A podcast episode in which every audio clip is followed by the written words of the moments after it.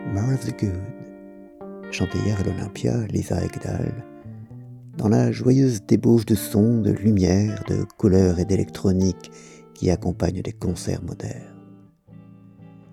The Good, disait-elle. Et je songeais, l'écoutant, au discours que Rolien Barrault avait prononcé il y a quelques mois devant mes camarades shifters, discours que j'avais écouté en différé le matin même. Aurélien Barraud disait notamment trois choses. Que le plus grave n'est pas le changement climatique, mais l'exploitation, la dégradation, la poubellisation du monde qui deviendra vite invivable, même sans changement climatique, comme il est déjà devenu, hélas, pour la majorité des autres espèces animales.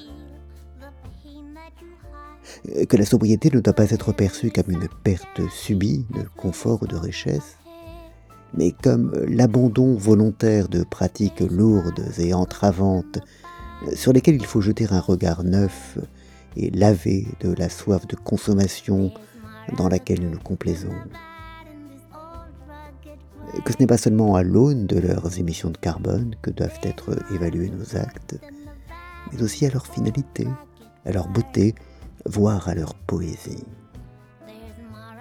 À cet égard, on confond souvent, moi le premier, les notions de sobriété et de nécessité, considérant que la sobriété, cela consisterait à se passer du superflu pour ne garder que l'utile.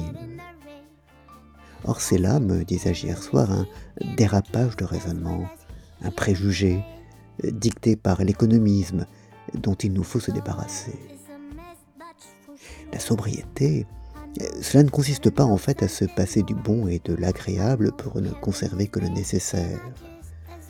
L'électricité utilisée pour faire jaillir et animer les lumières chatoyantes du concert d'hier n'avait rien d'indispensable. Elle est pourtant dans mon esprit beaucoup plus compatible avec la sobriété euh, que le carburant utilisé pour faire venir en plein hiver des fraises depuis la Patagonie ou les tonnes de métal employées à la fabrication de SUV euh, qui ne grimperont jamais que les collines de Chaillot ou de l'Étoile. Contrairement à ce que nous susurre un utilitarisme de mauvaise aloi, la sobriété ne doit pas être recherchée d'abord dans le superflu et l'exceptionnel, mais dans le lait et le quotidien.